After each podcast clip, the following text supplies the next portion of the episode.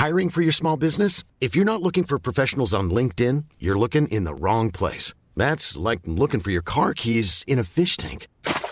LinkedIn helps you hire professionals you can't find anywhere else, even those who aren't actively searching for a new job but might be open to the perfect role. In a given month, over 70% of LinkedIn users don't even visit other leading job sites. So start looking in the right place. With LinkedIn, you can hire professionals like a professional. Post your free job on linkedin.com slash people today.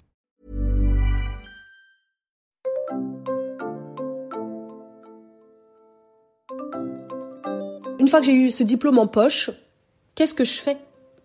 Qu'est-ce que je fais? Puisque finalement, au fur et à mesure des années à la Sorbonne, bah, j'ai plus du tout envie d'être maîtresse d'école. Mais plus du tout. Alors que c'est un projet que j'avais depuis que j'étais petite. Arrivé euh, à la fac, plus du tout cette envie d'être maîtresse d'école. Hello Hello Je suis Isadora Et moi Marisa. Bienvenue dans le podcast Intention. Avec ce podcast, notre intention est de vous mener à la voie de l'épanouissement personnel et professionnel. Ici, on parlera d'alimentation saine, de healthy lifestyle et d'entrepreneuriat. Et si vous ne nous connaissez pas encore, c'est le moment de faire les présentations. Nous sommes des sœurs jumelles à la tête de Snackies, la première entreprise française qui commercialise des box mensuelles de snacks sains et naturels pour vous offrir des pauses goûtées 100% gourmandes et 100% déculpabilisantes. Vous pouvez aussi nous retrouver sur notre chaîne YouTube Isadora et Marisa qui, tenez-vous bien les amis, comptabilise à ce jour plus de 13 millions de vues. C'est complètement dingo. Maintenant que les présentations sont faites, c'est parti pour cet épisode qui, on l'espère, vous inspirera à vivre la vie que vous méritez. Bonne, écoute. Bonjour, bienvenue dans un nouvel épisode. Alors aujourd'hui c'est un épisode un petit peu spécial. Une fois par mois avec Marisa, on a pris la décision de créer une catégorie qui s'appellerait en toute indiscrétion pour le podcast Intention de Isadora et Marisa. Et en fait, tout simplement, on vous a demandé sur euh, nos réseaux sociaux de nous poser vos questions un petit peu euh, indiscrètes auxquelles euh, on n'a peut-être jamais répondu. Et ce sera l'occasion d'en parler dans un épisode entier de podcast. Alors aujourd'hui, je suis toute seule. Je suis donc Isadora.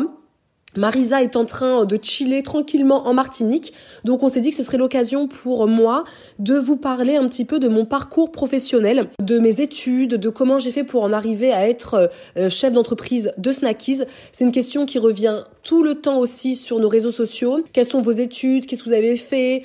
Comment vous êtes arrivé à être entrepreneur, etc. Donc je vais pouvoir répondre à toutes ces questions dans ce podcast, donc en toute indiscrétion et en vous dévoilant bien évidemment notre salaire, puisque c'est la question qui revient le plus. Quel est votre salaire actuellement? D'ailleurs, c'est toujours très drôle parce que nous, vous savez, on n'a aucun tabou à parler euh, d'argent. Bien au contraire, nous, ça nous inspire beaucoup quand on entend les autres parler aussi de leur évolution professionnelle. Il n'y a aucun souci avec ça. En revanche, quand on demande à chaque fois euh, quelles sont vos questions indiscrètes, la question qui revient le plus, c'est combien on est payé par Snackies. C'est vrai que c'est toujours très drôle parce que dans cette société où tout le monde veut savoir combien touche son voisin, mais personne ne veut dire son propre salaire. Donc c'est un peu une euh, société schizophrène, comme j'aime dire, parce que euh, on veut savoir pour les autres, mais quand nous on demande aux autres combien vous touchez, on nous dit bah non, bah non, c'est tabou ça, enfin voyons. Ah non, moi j'aime pas dire ça. Hein. Ça c'est ça c'est privé. Voilà, c'est vraiment ce qui revient le plus. Mais nous pour nous, ce n'est pas le cas. On estime que l'argent c'est de l'énergie, c'est de la matière comme ça qui vient, qui va. Aujourd'hui on a ce salaire, demain ce sera peut-être autre chose. Enfin bref, on va directement aller dans le vif du sujet.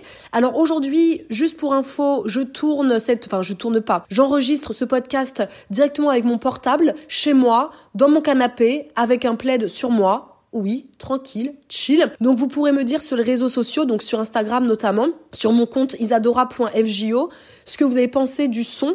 Est-ce que c'est vraiment catastrophique ou euh, est-ce que ça va? Comme ça, si c'est euh, suffisamment euh, exploitable pour vous, que vous arrivez à entendre, etc., ce que je dis, eh ben ça pourrait être intéressant pour moi d'en faire de temps en temps comme ça, tranquille, à la maison sans avoir besoin d'aller au bureau avec le micro, etc. Enfin bref, donc aujourd'hui, en toute indiscrétion, parcours professionnel du chômage à un salaire de cadre, c'est parti. Donc on va commencer par le commencement, par les études. Alors moi j'ai eu un bac L, Marisa aussi, on est toutes les deux euh, allées dans le dans le général. C'est vrai qu'à l'époque, il faut pas se mentir, on avait quasiment tous dans le général quand on allait autre part que dans le général, c'est-à-dire plutôt dans une, dans une dans un secteur un peu technique, on était toujours en train de dire aux autres ah bah lui il a pas réussi ou elle bah, bah elle est nulle, elle va dans un je sais pas moi STG que sais-je, je me souviens même plus des noms qu'on disait à l'époque. Alors qu'en soi, enfin maintenant avec le recul, je me dis mais pas du tout. Donc nous, on a suivi la la ligne qu'on nous avait dit, c'est-à-dire on fait un bac littéraire. Ensuite, donc on a eu toutes les deux, Marisa et moi. Moi, j'ai eu mon bac euh, avec mention, mais après, qu'est-ce qu'on fait? Qu'est-ce qu'on fait une fois qu'on a ce bac en poche? Eh bien, je vous le demande. On savait pas trop, ni Marisa ni moi. Moi, j'étais une passionnée d'histoire et je le suis toujours d'ailleurs. Donc, euh, j'ai décidé de faire une fac d'histoire et Marisa a décidé de faire une fac, elle, de lettres modernes. Mais je laisse Marisa, de toute façon, prendre le soin euh, de faire un podcast du même style que moi, mais pour elle, quoi, sur son parcours à elle. Donc moi j'ai fait une fac d'histoire tout simplement parce que bah, quand moi j'étais euh, en bac littéraire, j'étais à Paris, on habitait avec Marisa, avec toute ma famille dans le 15e arrondissement. Personnellement moi j'étais dans une école privée Marisa était dans le public, elle. On a toujours été dans deux écoles, de toute façon, euh, séparées. En Afrique, on était dans deux classes séparées, toujours. On n'a jamais été dans la même classe. Et quand on arrivait euh, à Paris pour nos études, on s'est retrouvés à être toutes les deux dans deux écoles distinctes. Moi, dans le privé. Et c'est vrai que dans le privé, dans, dans le 15e arrondissement de Paris, automatiquement on vous dit que il faut aller à la Sorbonne quoi. C'est soit vous allez à la Sorbonne, donc la grande université historique de Paris, soit vous allez dans une école de commerce. Moi euh, étant très très très nulle en tout ce qui est maths, mais vraiment moi toutes les matières scientifiques, je détestais ça. Pour moi, c'était logique d'aller à la Sorbonne, faire des études d'histoire. Donc j'ai fait une licence d'histoire. Je suis restée trois ans puisque mon projet à la base était d'être plus tard professeur des écoles, donc maîtresse d'école. J'ai toujours rêvé de faire ça depuis que je suis toute jeune. Et pour faire ces études-là, à l'époque en tout cas, je ne sais pas du tout si ça a changé euh, maintenant, mais à l'époque, il fallait faire une, on va dire une filière classique, euh, genre par exemple histoire ou euh, bref, une licence pour ensuite passer les concours de l'IUFM.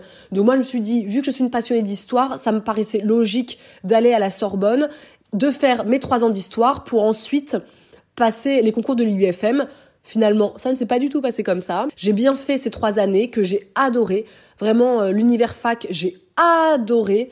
J'ai adoré apprendre l'histoire. Je suis vraiment une, une fanatique d'histoire. Je suis de celles qui aimeraient que quelqu'un un jour crée un gadget qui me permette d'aller au moins une journée voir ce qui se passe, je sais pas moi, euh, au XVIIe siècle. Vraiment, je suis de celles qui, qui est fascinée par, euh, par l'histoire, notamment d'ailleurs par euh, la période médiévale. Donc je suis licenciée d'histoire avec une expertise dans euh, la partie euh, médiévale. Une fois que j'ai eu ce diplôme en poche, qu'est-ce que je fais?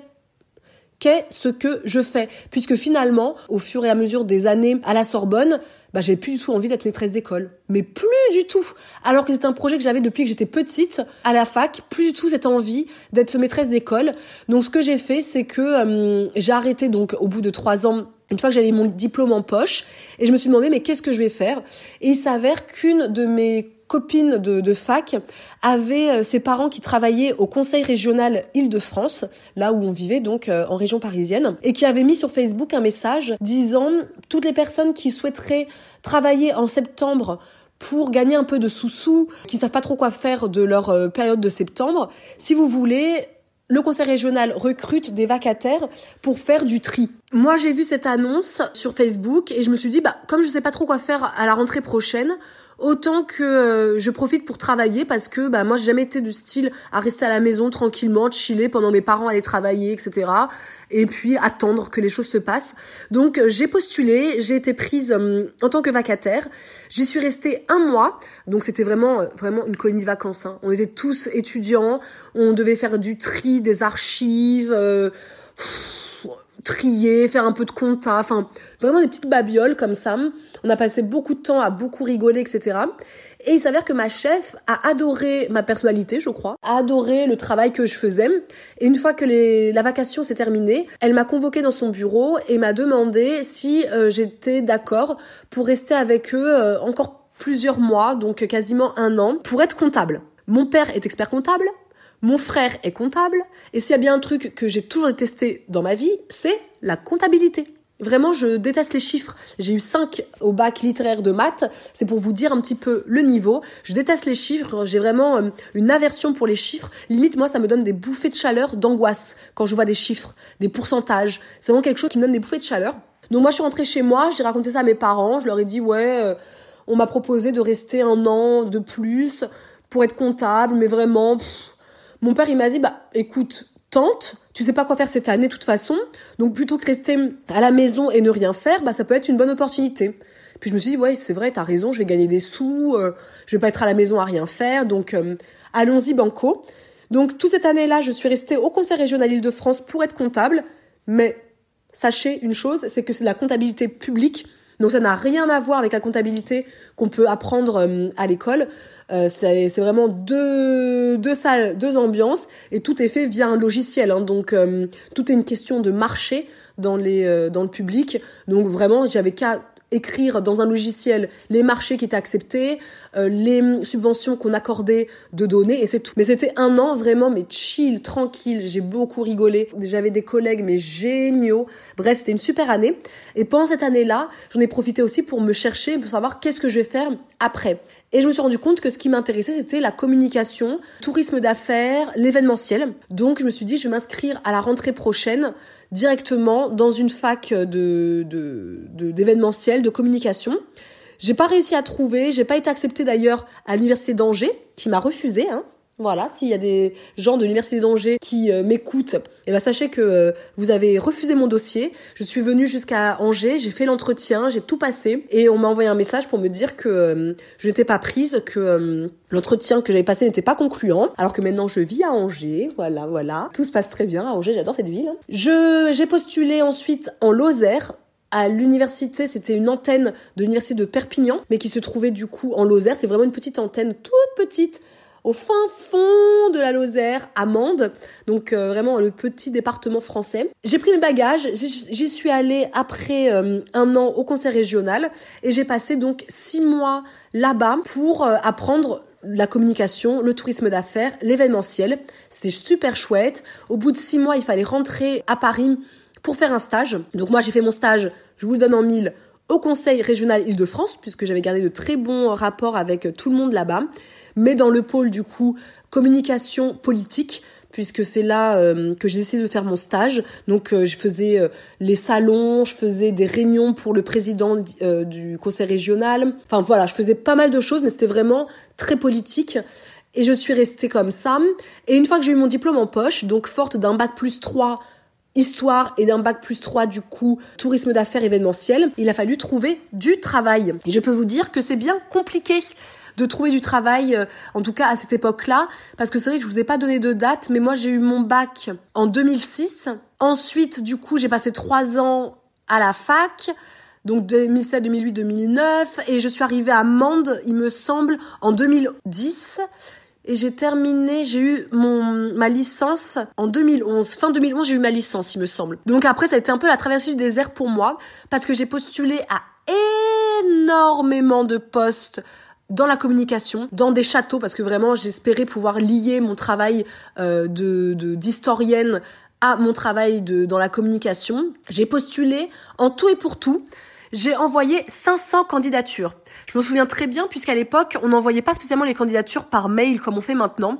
J'avais tout fait manuscrit, tout manuscrit, euh, dans des enveloppes, j'ai léché chaque petit timbre et mon père allait ensuite euh, tout déposer à la poste et j'en ai envoyé 500. Et en tout et pour tout, en positif et en négatif, en positif j'en ai eu que une où j'ai eu un entretien dans un château, magnifique d'ailleurs, j'ai été refusée. Ensuite, je n'ai eu aucune réponse quasiment. Aucune réponse. En tout et pour tout, j'ai dû avoir de réponses peut-être 5-6 quoi. Donc je suis passée vraiment par une traversée du désert assez importante. J'ai beaucoup, beaucoup, beaucoup pleuré. En plus de ça, il faut savoir qu'à cette période-là, ça équivaut aussi à la période où j'ai commencé à avoir mes angoisses. À mon retour de Lozère, j'ai commencé à avoir de très très très très très fortes angoisses. C'était vraiment euh, le calvaire pour moi, mais ça je vous en reparlerai. Ou de toute façon, vous avez ma vidéo sur les angoisses qui pourrait euh, vous vous donner déjà des petites pistes. Du coup, c'était compliqué pour moi de gérer une période de chômage du début, parce que c'était vraiment le début du chômage, avec des angoisses et avec ce côté où on envoie plein de candidatures parce que on y croit. Vous savez, quand vous lisez une offre d'emploi, vous avez l'impression que c'est fait pour vous. Vous vous dites, mais c'est fait pour moi. Donc vous envoyez votre candidature et vous ne rêvez que de ça parce que pour vous, vous êtes persuadé que vous allez être pris parce que vous vous voyez dans ce poste.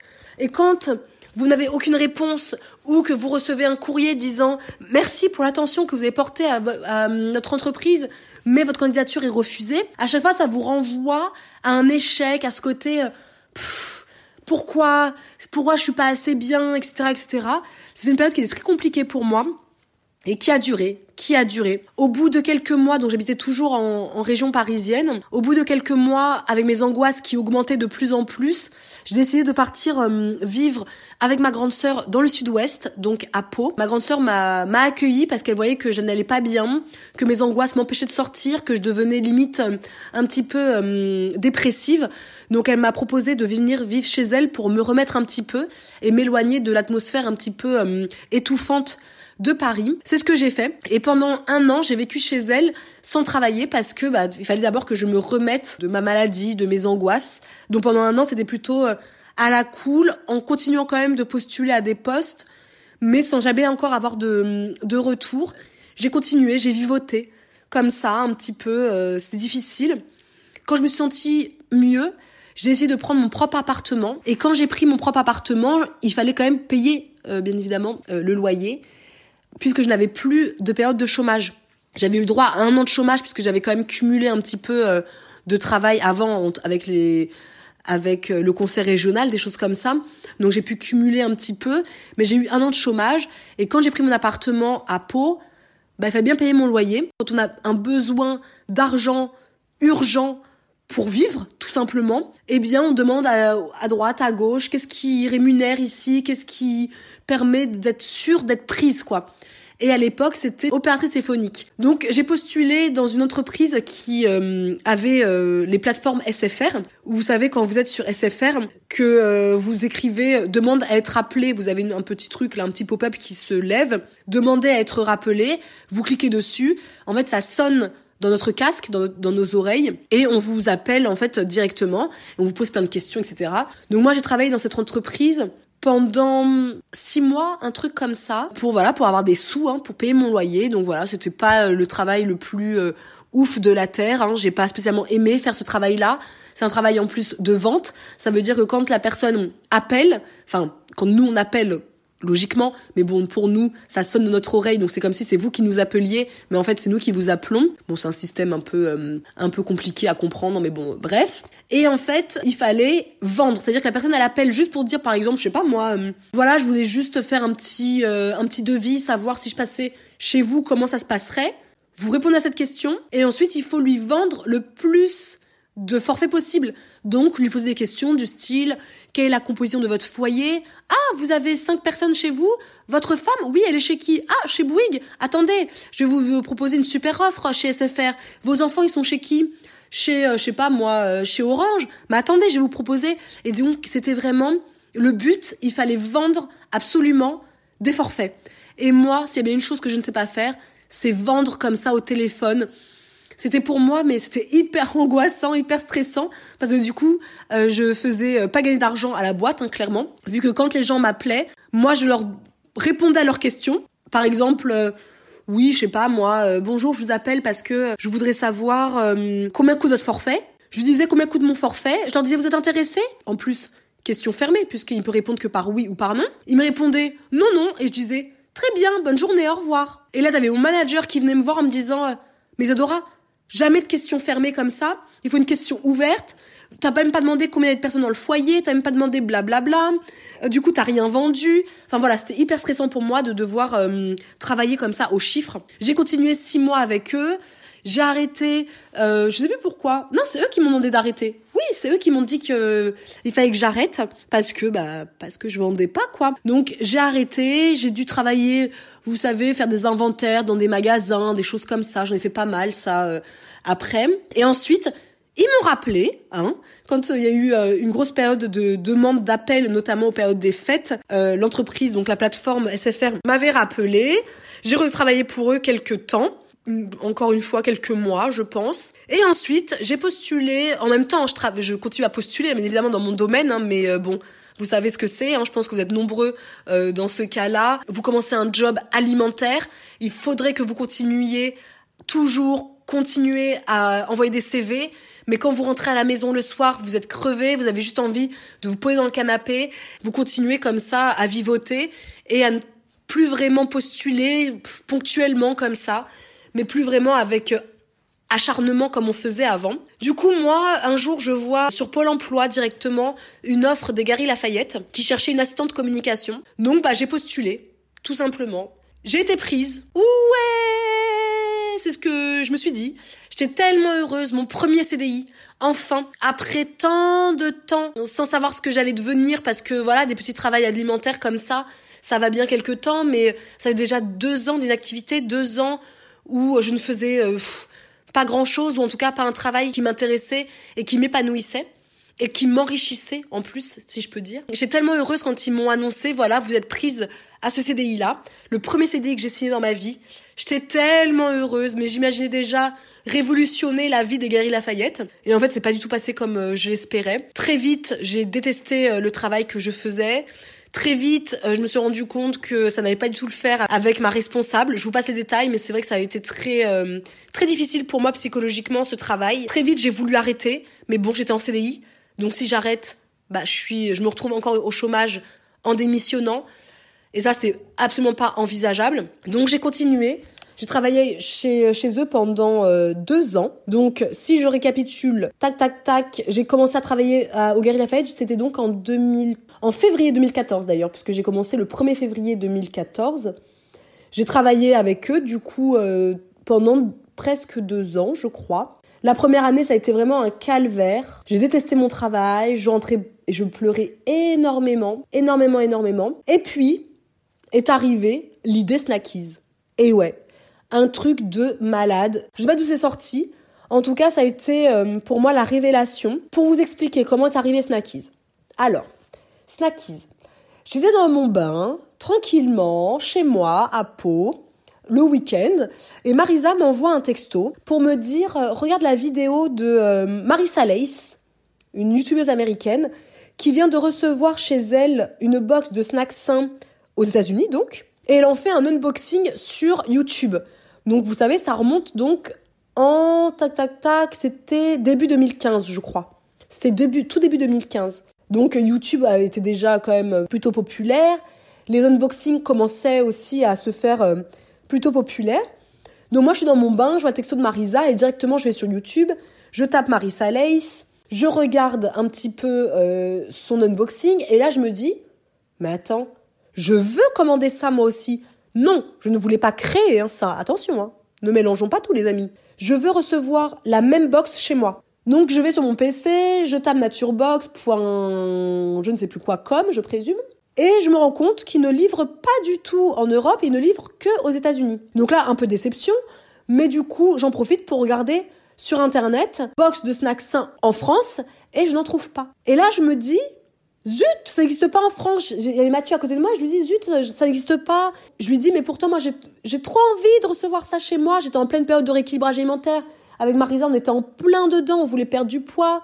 On avait pris euh, beaucoup trop de kilos. On rêvait de recevoir une box de snacks sains chez nous pour pouvoir manger sans culpabiliser, pour pouvoir grignoter, pour pouvoir euh, vraiment se faire plaisir de fou sans avoir à faire nous-mêmes nos propres goûters et sans avoir à acheter dans le commerce des goûters euh, trop sucrés, trop gras et cracra quoi. Du coup, euh, voilà, j'éteins mon PC et puis on va manger avec Mathieu. Et le lendemain matin, je me réveille et je dis à Mathieu, et si je créais une box de snacks sains?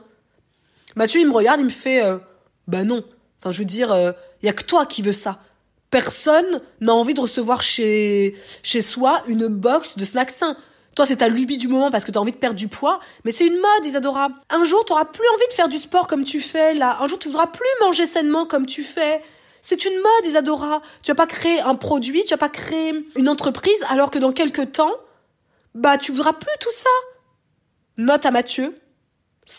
Quasiment six ans plus tard, je suis toujours en train de faire du sport, je mange toujours sainement, et j'ai toujours envie de manger des snacks sains, et j'ai toujours envie de recevoir chez moi une box de snacks sains petit aparté. Mais c'est drôle de se rendre compte de tout ça avec le recul, alors qu'à l'époque, bah Mathieu, il m'a un peu découragée. Je me disais, bah, non, franchement, je vois trop bien l'idée, mais bon, lui, il me dit que personne n'achèterait. Marisa était à fond, elle trouvait l'idée géniale, mais Marisa, en même temps, c'est ma soeur jumelle, elle adore tout ce que je fais, comme moi j'adore tout ce que tout ce qu'elle fait. Je la soutiens dans tous ses projets, elle me soutient dans tous mes projets. Donc pour moi, Marisa c'était pas vraiment euh, la valeur sûre parce que euh, je sais que euh, elle adore, on, on, est pareil, on a la même façon de vivre, on a la même façon de penser parfois. Donc pour moi c'était évident que Marisa aimerait le projet. Mon père, alors là je vous passe les détails, mais alors il a trouvé ça ridicule. Pendant longtemps il me disait mais qui a envie d'acheter une boîte goûter une boîte avec un goûter dedans? Quoi, tu vas leur envoyer des yaourts Mais non, papa, je vais leur envoyer des snacks sains. Mais non, mais alors lui, il trouvait ça hum, ridicule comme idée. Je l'ai su, mais bien plus tard par ma mère, euh, que mon père euh, arrêtait pas de, s'inquiéter pour moi en se disant, euh, en, lui disant, mais dans quoi Isadora elle se lance, dans quoi notre fille se lance, elle va souffrir, ça marchera pas, ça marchera pas. Alors que en fait, bon bah cinq ans plus tard, si papa, hein, note à papa maintenant. Après la note à Mathieu, c'est note à papa. Si si tout va très bien, euh, mon petit papa chéri. Mais euh, personne n'y croyait vraiment, à part Marisa et ma grande sœur Karine, qui est diététicienne et qui directement m'a dit c'est une super idée parce que en tant que diététicienne, là où euh, il y a le plus de, de, de drame, on va dire, parmi ses clients, c'est le moment du goûter. Enfin, c'est patient, je sais pas comment on dit ça quand on est diététicien. Généralement, on dit pas trop patient puisque on réserve ce terme-là, il me semble, hein, à la médecine, tout ce qui est docteur, etc. Mais je veux pas dire de bêtises. Donc on va dire sa patientèle, comme euh, ma sage-femme aime bien dire, ma patientèle. C'est vrai que on peut manger sainement au repas du midi, par exemple, au repas du soir, mais là où souvent on va se lâcher. C'est au moment du goûter, au moment de 16 heures, où parfois on s'ennuie un petit peu, parfois on a une toute petite faim, et au lieu d'assouvir cette toute petite faim, on va tout de suite prendre euh, énormément, on va tout de suite manger énormément. Donc ma grande sœur a été vraiment fan, fan, fan du projet euh, très, très, très vite. Et ça, c'était euh, super chouette. Et moi, bah, j'ai fait fi de tout ça. Et j'ai commencé à aller sur Google, taper des, euh, des mots comme euh, healthy snack, voir si ça existait en France déjà. Et j'ai vu que euh, les fournisseurs français de snacks sains, ben, il n'y en avait pas beaucoup. Il y en avait très très peu et ça coûtait très cher. Donc je me suis dit, je peux pas faire ça avec des produits français. Donc je vais faire ça directement avec des produits anglais. Parce qu'en Angleterre, mais il y avait un boom du healthy snack, un truc de fou. Bah tout ce que vous voyez dans nos box actuellement, c'est ça existe depuis longtemps, longtemps, longtemps. Ça existe depuis quasiment 2013-2014. Donc eux, c'était quelque chose de novateur, c'est quelque chose de d'hyper populaire. On trouve ça dans tous les petits supermarchés en Angleterre et en Irlande aussi d'ailleurs. Du coup, je me suis rendu compte que je ne pouvais pas faire ça avec la France, donc j'ai tapé sur Google en veux-tu en voilà du healthy snack. Je suis allée de lien en lien, de site en site, de fournisseur en fournisseur, de marque en marque.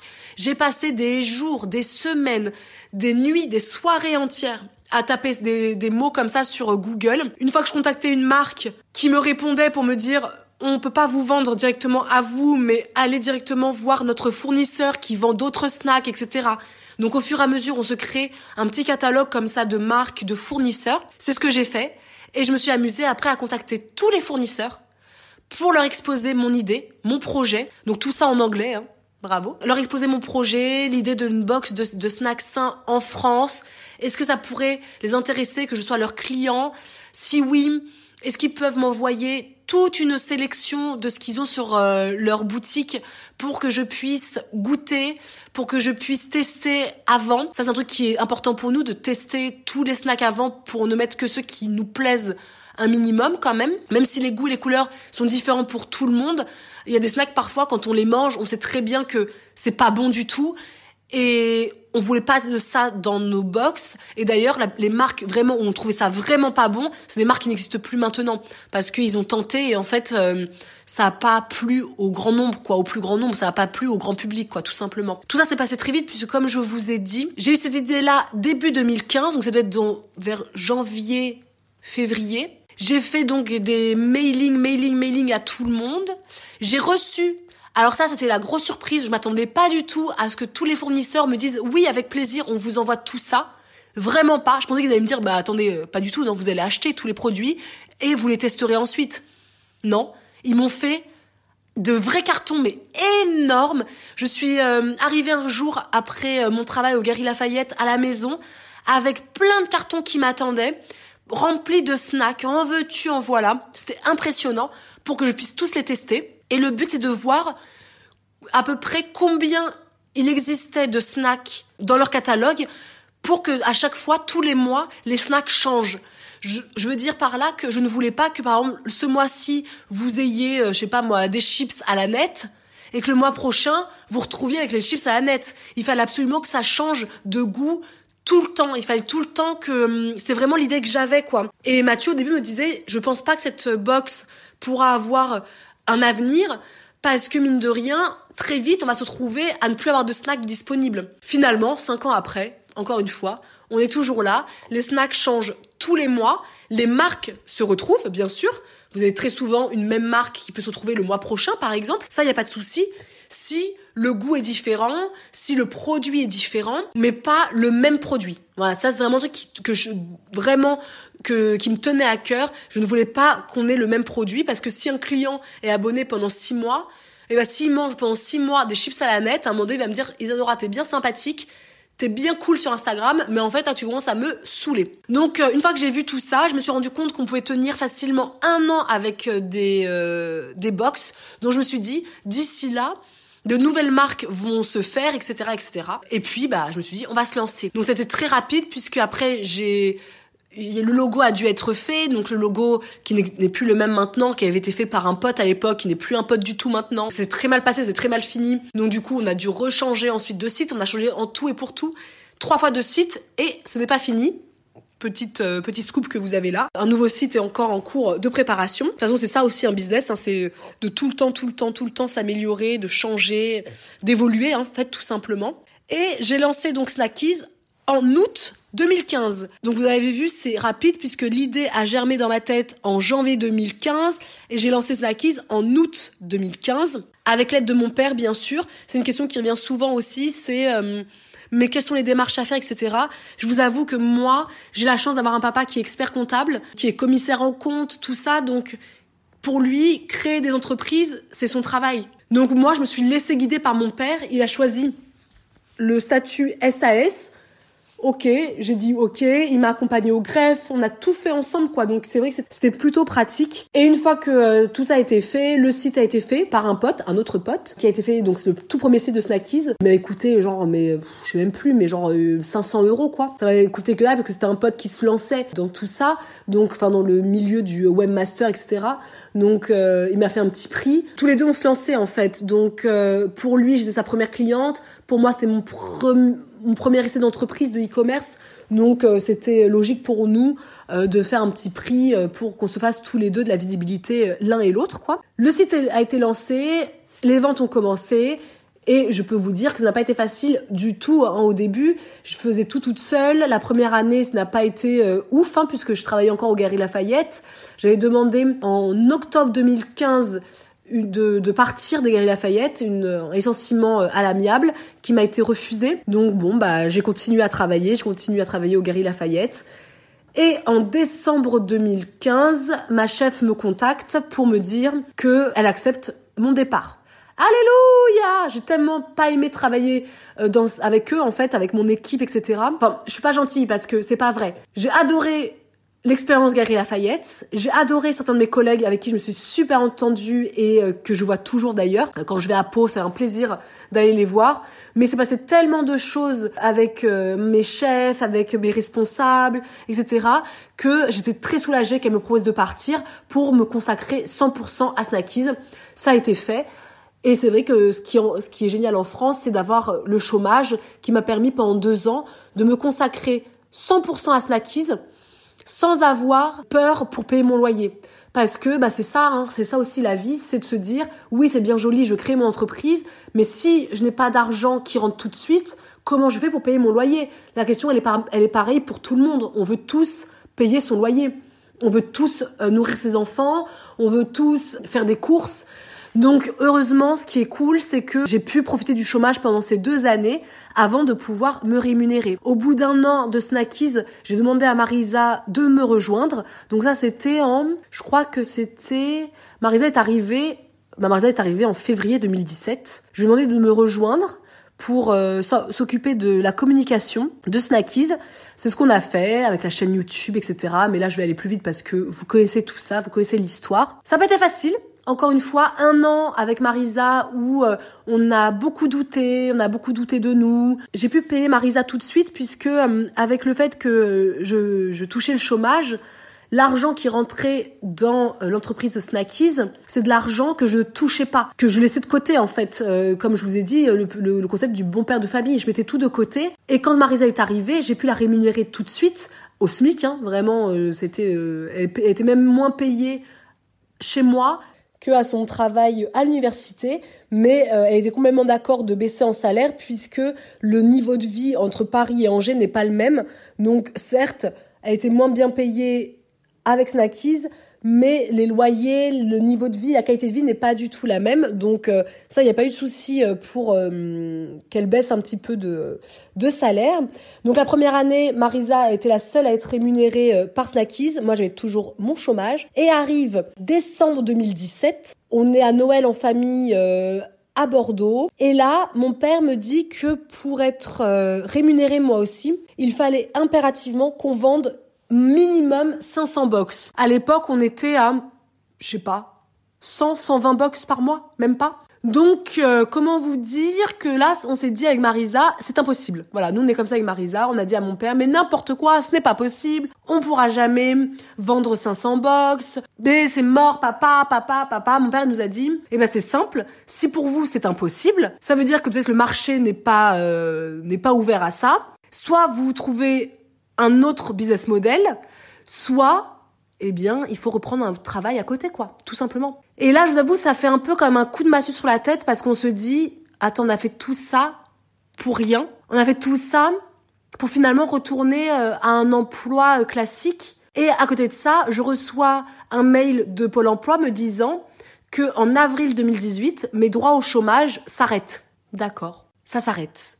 Mais comment je fais? Comment je fais? Puisqu'il faut bien que je continue à payer mon loyer, que je vive quoi. Pour ceux et celles qui sont là depuis très longtemps, vous vous souvenez que j'avais fait euh, une story sur Snapchat vous disant que euh, j'arrêtais Snackies, que euh, j'allais repostuler à des emplois dans la communication, des choses comme ça, parce que euh, Snackies n'était pas rentable, que je ne pouvais pas me payer, que mon chômage allait s'arrêter et que c'était pas possible pour moi de, de continuer. Et en fait, il faut croire que j'ai fait cette story-là et en février 2018, avec Marisa, on a tout donné. On a travaillé comme jamais. On a bossé, bossé, bossé, bossé, un truc de malade. Et on a vendu au mois de mars 2018, il me semble, la première, pour la première fois depuis le début de Snackies, il me semble un truc comme 560 box, un truc comme ça. Et là, on s'est dit, ah, bah donc c'est possible d'en vendre 500. C'est possible! Alléluia, c'est cool. On s'est, on est resté sur cette lancée là. Avril, on en a vendu aussi 600, un truc comme ça. En mai, j'ai pu avoir ma première fiche de paie de Isadora, salariée, de Snackies, puisque Marisa et moi sommes toutes les deux hein, salariées euh, de Snackies. Ça a été quelque chose d'assez émouvant quand même d'avoir une euh, sa première fiche de paie. Au SMIC aussi, hein, vraiment, on avait le même salaire Marisa et moi. D'ailleurs, on a toujours eu le même salaire. Selon moi, on travaille de la même façon toutes les deux. On se donne à fond d'entreprise toutes les deux de la même façon. Donc c'est normal que euh, soit payé le même salaire. C'est ce que j'ai fait. On a été toutes les deux au SMIC pendant bah, de avril 2018 jusqu'à quasiment janvier 2019. En janvier 2019, ça a été quelque chose d'assez aussi euh, émouvant puisque ça a été la première fois où nous ne faisions plus les box puisque nous avions décidé de passer par une plateforme logistique. Ça tombait bien puisque euh, c'était là aussi où j'ai appris que j'étais enceinte et faire des box enceinte de 5, 6, 7, 8 mois ou 9 mois, c'était pas possible. Donc euh, ça s'est très bien goupillé en fait d'avoir signé ce contrat avec notre plateforme logistique et du coup de mettre maintenant notre plus gros investissement, tout ce qu'on avait mis de côté, on a pu l'utiliser pour pouvoir payer une plateforme logistique et donc faire faire les box par quelqu'un d'autre que nous. Moi, c'était en janvier 2019. On a, on est resté au SMIC toutes les deux comme ça parce qu'on voulait voir si l'investissement, le gros investissement de la plateforme logistique était rentable ou pas, ou s'il fallait euh, qu'on reprenne un jour les rênes de, de, la confession des box, etc. Finalement, tout s'est très bien passé, puisque c'est vrai que je n'ai pas dit, mais c'était donc en décembre 2018 qu'on a atteint pour la première fois les 1100 box. Voilà, on a fait un envoi de 1100 box. Ça a été un truc où on, a, on était tellement heureux, c'était incroyable pour nous de faire 1000 box. Et c'est là qu'on a su qu'on pourrait pas continuer à les faire nous-mêmes. Et il me semble que c'était en avril 2019, donc quasiment un an après que je me sois rémunérée, que nous avons augmenté notre salaire à 2000 euros toutes les deux, Marisa et moi, pour se féliciter du travail euh, accompli. Et depuis décembre, nous nous versons comme salaire donc 3000 euros. À savoir que, vous le savez, euh, en plus, tout est, visible maintenant sur Google, hein, mais euh, nous avons une entreprise qui a presque atteint le million de chiffre d'affaires en 2019. Mais il est bon de savoir que ce n'est pas parce que une entreprise fait un million de chiffre d'affaires que ça veut dire qu'elle a un million d'argent sur son compte bancaire. Pas du tout. Un million de chiffre d'affaires, ça veut dire qu'il faut ensuite payer tout le monde nos salaires, donc Marisa et moi qui sommes maintenant associés salariés de Snackies, tous les freelances qui travaillent avec nous, également euh, rémunérer donc, enfin payer la plateforme logistique, payer tous les fournisseurs, payer la poste, payer Mondial Relais, enfin voilà, c'est beaucoup, beaucoup, beaucoup, beaucoup d'argent qui sort tous les mois. Et finalement, à la fin, le bénéfice à l'année, il est ridicule. Finalement, une fois qu'on a payé tout ça, les salaires, tout, tout, tout, euh, tout ce qu'il faut payer pour qu'une entreprise marche, eh ben il reste plus grand chose dans sa poche. Donc voilà, c'est pour ça que c'est pour vous dire un peu, euh, c'est pas parce que on a un million de chiffre d'affaires que ça veut dire que nous, dans notre poche, Marisa et moi, on a autant. Pas du tout, puisque de toute façon, c'est l'argent qui arrive sur Snackies. Donc, c'est une entreprise. Snackies, c'est une SAS. Donc, tout l'argent qui est sur Snackies, bien évidemment qu'on n'a pas le droit de le prendre, nous, à titre personnel. C'est l'argent qui doit servir uniquement aux dépenses Snackies, au salaire, etc. Donc, voilà pour la question qui a été le plus revenue. Combien vous touchez les filles par mois? Eh bien, Marisa et moi, on se rémunère 3000 euros par mois depuis maintenant décembre 2019. On en est très fiers parce que c'est aussi quasiment 5 ans, 5 ans de travail, 5 ans où euh, de haut et de bas, 5 ans avec aussi des sacrifices. Alors être entrepreneur, c'est super, c'est la plus belle expérience d'ailleurs euh, que j'ai eu à vivre dans ma vie professionnelle, mais c'est aussi beaucoup de sacrifices, beaucoup de, de week-ends qui sont rognés, de vacances qui n'existent plus, de soirées où on pourrait passer à regarder Netflix avec son conjoint. Et finalement bah tu es devant euh, ton ordinateur toute la soirée euh, de disputes aussi avec son conjoint qui comprend pas toujours pourquoi euh, à 20h un samedi on est devant un PC, même si notre conjoint est toujours un énorme soutien, une super épaule, c'est normal, c'est humain, il y a des moments où tu as juste envie de dire Isadora, s'il te plaît, décroche, j'ai envie de passer un moment juste avec toi sans ton portable dans la main, quoi, par exemple. Donc en août 2020, ça fera 5 ans que Snackies existe. Je n'arrive pas à y croire parce que je me dis, que de chemin parcouru. Pour ceux et celles qui me suivent depuis très longtemps, vous vous souvenez hein, de, euh, du placard à chaussures où il y avait les snacks dedans. C'est ma petite boutique en ligne. Maintenant, c'est une plateforme logistique qui a tout ça. On a envie de rester petite, nous. Beaucoup de gens nous disent, vous pourriez aller plus haut, plus grand, vous développer à l'international, avoir des employés, avoir une grosse équipe. Et s'il y a bien une chose pour laquelle Marisa et moi, on est d'accord, c'est ça, c'est qu'on veut rester comme ça, à taille humaine. Marisa et moi, les seuls salariés pour le moment en tout cas, on veut pas du tout embaucher. Moi maintenant, je suis euh, maman, je travaille à la maison euh, quelques jours dans la semaine. Ma fille va à la crèche le lundi, le mercredi, toute la journée et le vendredi matin. Le reste du temps, je travaille à la maison avec elle. C'est du luxe, je le sais. Et ça, c'est un luxe que je ne veux pas m'enlever. Marisa non plus, qui est maintenant enceinte aussi, qui va vouloir, je présume, faire la même chose. Euh, être entrepreneur, c'est aussi pouvoir profiter de ses enfants, de les voir grandir, de les voir évoluer. Et pour Marisa et moi, la famille, c'est euh, ce qui compte le plus pour nous. Donc s'il y a bien une chose qu'on sait, c'est qu'on ne veut pas du tout être une énorme multinationale. Ça, on l'a toujours dit et on continuera à le dire parce que nos petites vies comme on a nous conviennent très bien. Euh, ma petite vie à la campagne me va très bien et gagner 3000 euros par mois nous permet à nous de pouvoir offrir une vie sympa à nos enfants, à la fille de Mathieu, donc ma belle-fille, qui est bien évidemment un membre mais à part entière de notre famille. Et quand euh, maintenant on part en vacances et qu'on lui demande où est-ce que tu voudrais aller, et eh ben c'est vrai que c'est chouette quand elle me dit bah j'aimerais aller en Grèce de pouvoir se dire on peut t'offrir des vacances comme on n'a jamais pu t'offrir depuis toutes ces années. On n'a jamais pu partir vraiment à l'étranger avec elle parce que on n'avait pas les moyens avec Mathieu à l'époque. Donc voilà, je, tout ça pour vous dire de croire en vous, de croire en vos rêves. C'est pas pour vous dire ouais je gagne 3000 euros c'est génial. Non, c'est pour vous dire que il y a eu tout un parcours derrière. J'ai galéré, j'ai connu les moments où il fallait manger que des pâtes parce que je n'avais pas beaucoup d'argent.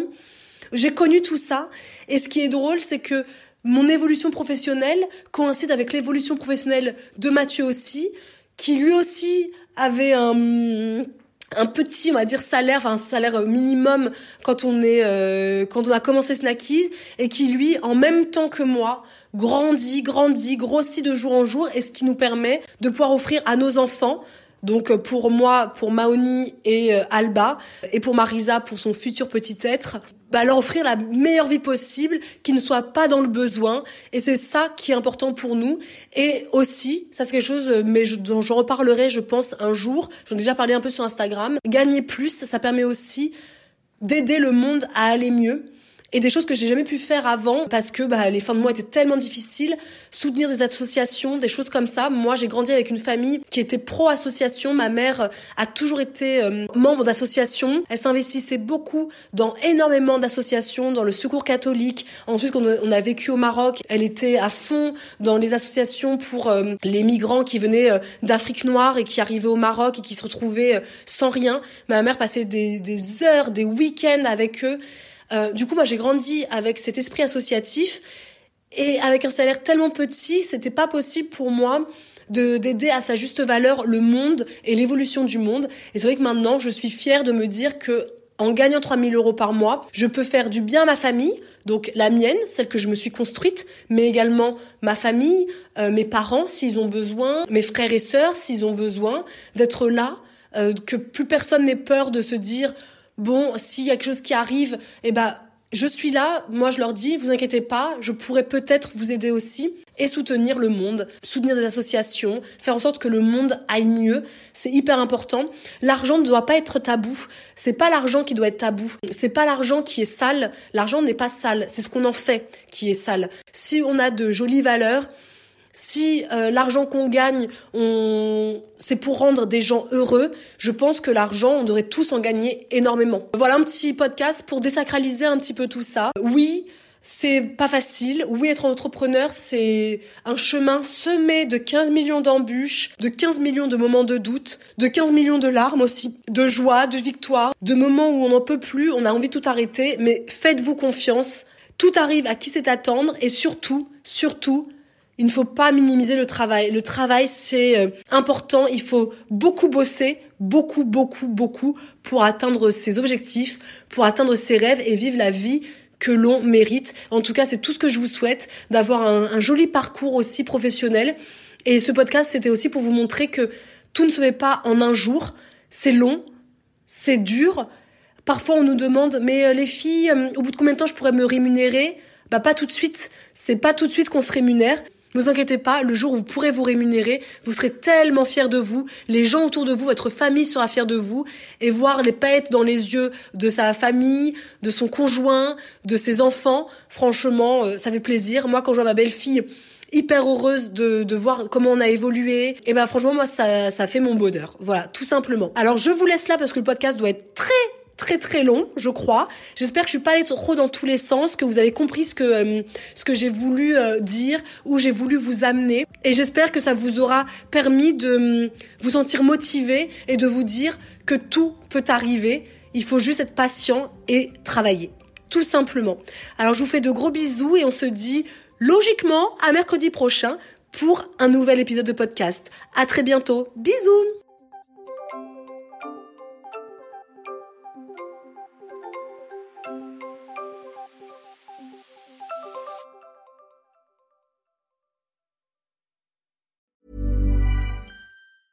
Hey, it's Danny Pellegrino from Everything Iconic. Ready to upgrade your style game without blowing your budget? Check out Quince. They've got all the good stuff shirts and polos, activewear, and fine leather goods, all at 50 to 80% less than other high end brands. And the best part? They're all about safe, ethical, and responsible manufacturing. Get that luxury vibe without the luxury price tag. Hit up quince.com slash upgrade for free shipping and 365 day returns on your next order. That's quince.com slash upgrade.